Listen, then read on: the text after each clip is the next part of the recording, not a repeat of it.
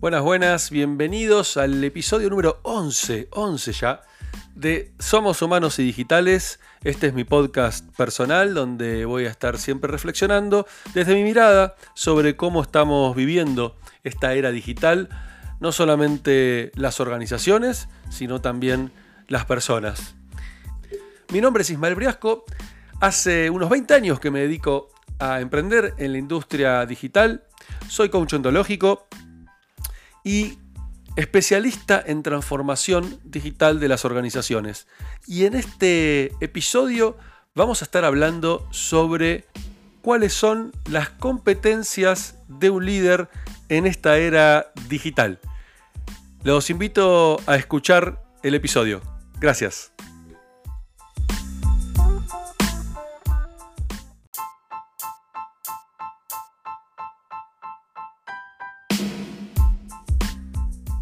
Bueno, en el programa de hoy, como les contaba, vamos a hablar sobre cuáles son las diferentes competencias o habilidades o actitudes y aptitudes que tiene que tener un líder en la era digital. Para arrancar, em, quería hacer una diferenciación, ¿no? Em, en el viejo mundo o en el mundo anterior o previo a la era digital, Em, lo que se solía llamar como liderazgo era aquella persona, o aquel, el líder, es aquella persona a la cual todos siguen, ¿sí? porque tiene ciertas habilidades o ciertos conocimientos que lo hacen influenciador sobre el resto de las personas. Eh, también estaba aquellos líderes que tenían una cuestión de simplemente autoridad, autoridad concedida, ya sea por la organización o por los demás, y eh, lideraba a través del, eh, del orden, ¿no? de dar órdenes, básicamente, de decirle a los demás lo que tenía que hacer. Pero estamos viviendo una era en la cual ese estilo de liderazgo, el estilo de jefe o el estilo de líder al que hay que seguir, está cambiando, está mutando y ha mutado en muchísimas empresas. Hoy hablamos de líderes coaches o de líderes facilitadores o directamente hablamos de facilitadores. En organizaciones que han llevado esas estructuras tan verticales a estructuras mucho más horizontales, en las cuales los líderes no tienen que ser los que más saben, no tienen que ser los que tienen toda la, todo el conocimiento, sino que tienen que ser aquellos que tengan las habilidades blandas, las habilidades humanas, que les permitan eh, poder gestionar a las personas justamente facilitarle las tareas a sus colaboradores. Y vamos a hablar de las diferentes competencias que debe tener ese líder en esta era digital. Hablando justamente de colaboradores, y fíjense que ya no hablo más de empleados, sino de colaboradores, eliminar esa palabra empleados creo que es clave, eh, un líder en esta era aprovecha las habilidades que tiene cada colaborador. ¿De qué forma? Entendiendo que cada colaborador es una persona diferente, justamente, ¿no? Es una obviedad esto, pero muchas veces en muchas organizaciones esto no suele ser visto de esta manera, sino que tratan a todos los colaboradores como si fueran lo mismo, como si tuvieran que tener las mismas aptitudes eh, y las mismas habilidades.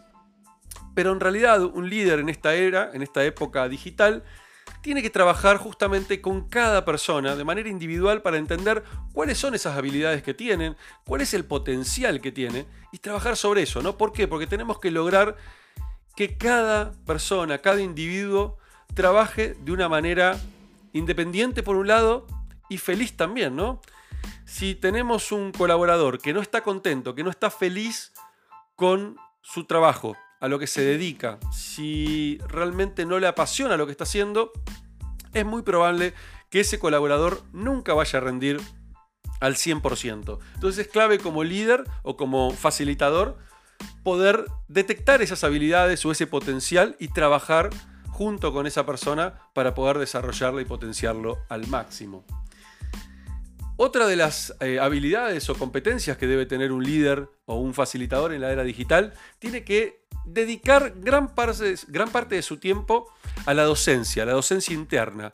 Un facilitador, a su vez, también es un docente, es una persona que está todo el tiempo transfiriendo el conocimiento, no se guarda nada, sino que trabaja con sus, con sus equipos, con sus colaboradores, transmitiendo el conocimiento que tiene y ayudándolos a crecer, ¿sí? a potenciarse, a poder eh, mejorar sus habilidades día a día. Otra de las habilidades que también eh, es ideal que tenga un facilitador, un facilitador debe arriesgarse, debe tomar riesgos, ¿sí? debe tener que tomar decisiones difíciles y no temblarle el pulso, porque sabemos que vivimos en una era de muchísima incertidumbre, de muchísima prueba y error, de experimentación, y para poder experimentar, para poder aprender, necesitamos fracasar, necesitamos tomar decisiones difíciles que quizás nos lleven a pequeños fracasos, pero esos fracasos son la clave del aprendizaje. Otra de las habilidades y las competencias que debe tener un líder en esta era digital es que siempre, pero siempre está pensando en diferentes maneras, diferentes formas de llegar a una misma solución. O sea, no se queda con el camino tradicional, no se queda solamente con lo que leyó en algún caso online, no se queda con lo que escuchó en una charla, sino que busca de ponerlo en práctica, experimentar y encontrar diferentes formas de quizás eh, mejorar esa, idea o quizás ver cómo esa idea impacta en su organización y si es factible o no. Y la adapta para ir mejorando eh, esa forma de llegar a diferentes soluciones. Vive también obsesionado por las métricas. Es casi imposible hoy en la era digital imaginarse un líder que no siga, no siga métricas, no utilice métricas para entender qué tan cerca o tan lejos está de cumplir con los objetivos que se, se propuso para su área y los objetivos que tiene la organización. Entonces es clave, es clave eh, definir KPIs, ¿sí? Key Performance Indicators o performance, o perdón, este, indicadores de eh, indicadores claves para poder hacer el seguimiento de estos objetivos eh, y de manera periódica ir verificando si estamos avanzando o no contra el objetivo que nos propusimos. Y por supuesto, contagiar esto al equipo, ¿no? Y de una manera transparente, que todo el equipo pueda ver esas métricas y saber dónde están parados. Siempre, siempre un facilitador piensa en cómo hacer mejor las cosas. ¿sí? No se conforma con lo que aprendió, no se conforma con lo que está haciendo, sino que, y obviamente esto no desde un lugar de inseguridad, ¿no? sino desde un lugar de aprendizaje. Siempre está buscando mejorar las cosas que va haciendo. Y por otro lado, se pregunta y hace preguntas todo el tiempo. De nuevo, se cuestiona, ¿no? Y no desde un lugar de inseguridad, vuelvo a repetir, sino que se cuestiona para poder mejorar, para poder aprender, porque comprende, porque sabe que siempre puede existir nuevas formas, nuevas metodologías, nuevas maneras de hacer las cosas. Y el preguntarse y el hacer preguntas también a sus colaboradores y a otros líderes, a otros facilitadores, le permite seguir evolucionando y seguir aprendiendo. Busca también tiempo para optimizar. No se conforma tampoco con las formas como se están haciendo las cosas y busca cómo puede optimizar las tareas del día a día, cómo puede eh, automatizar sus tareas. Busca siempre, siempre sacar el, mayor provecho de su equipo y también de su propio tiempo. Entonces todas aquellas tareas que suelen ser rutinarias, que suelen ser, que pueden ser automatizadas, que pueden ser optimizadas, busca maneras de hacerlo. Siempre está un pasito atrás del cambio. Es imposible hoy en día, en esta era, poder estar adelante del cambio, ¿no? Poder adelantarnos a lo que se va a venir.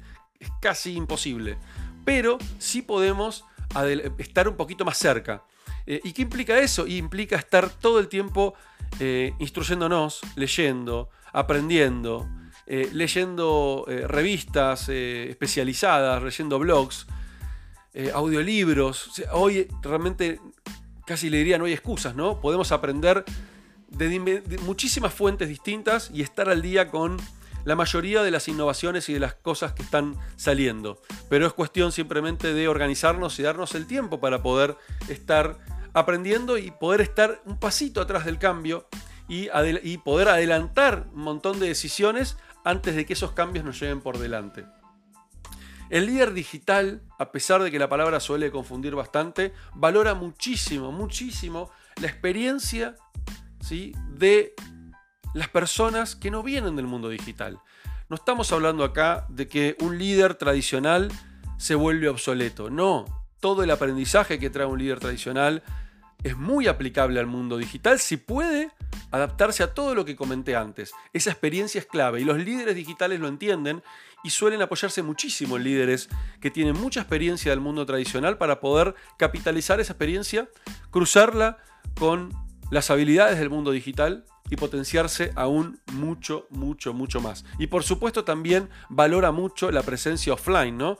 Esto de lo digital a veces lleva a cierta distancia, hay que saber medir y aprender cuándo es necesario hacer las cosas de manera digital o de manera remota y cuándo se necesita estar frente a frente a una persona para poder tener un diálogo mirándose a los ojos. Y eso un líder en esta era digital tiene que tenerlo muy claro muy claro y tener esas habilidades blandas que le permitan tener ese feedback cara a cara con sus colaboradores. Y por último, una de las últimas eh, competencias que creo yo debe tener un líder en esta era digital tiene que ver con planificar, ¿sí? planificar el futuro, pero parado desde el presente. ¿Y a qué me refiero con esto? Es entender dónde estamos hoy, entender cuáles son las habilidades que tengo hoy, habilidades que tiene la empresa, ¿sí?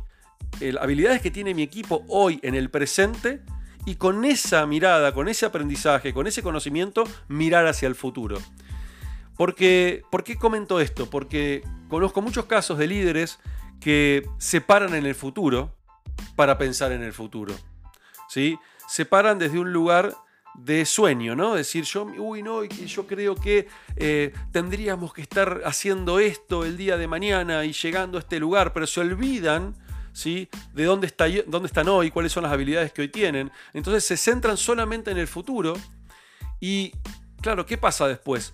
Ponen objetivos súper ambiciosos que son imposibles de alcanzar en la realidad que están hoy y por supuesto eso lleva a frustraciones. Entonces si no somos conscientes de dónde estamos parados hoy, de cuál es la foto actual, eso nos puede llevar por un camino eh, de frustración y de desgaste. Entonces un líder digital es muy consciente de dónde está parado hoy, cómo funciona hoy su equipo, cuáles son las habilidades que él tiene y que tiene que desarrollar y desde esa mirada planifica el futuro.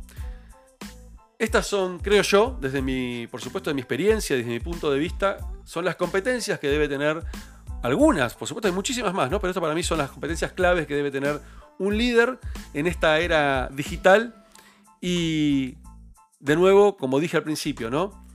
Dejar de pensar en los líderes tradicionales, el, el jefe que da órdenes, el líder a que todos siguen y pensar en un coach facilitador, el cual se corre sale del lugar de protagonista y deja que brillen sus colaboradores y trabajen de manera autónoma, pero por supuesto desde un lugar de acompañamiento a todo su, a todo su equipo.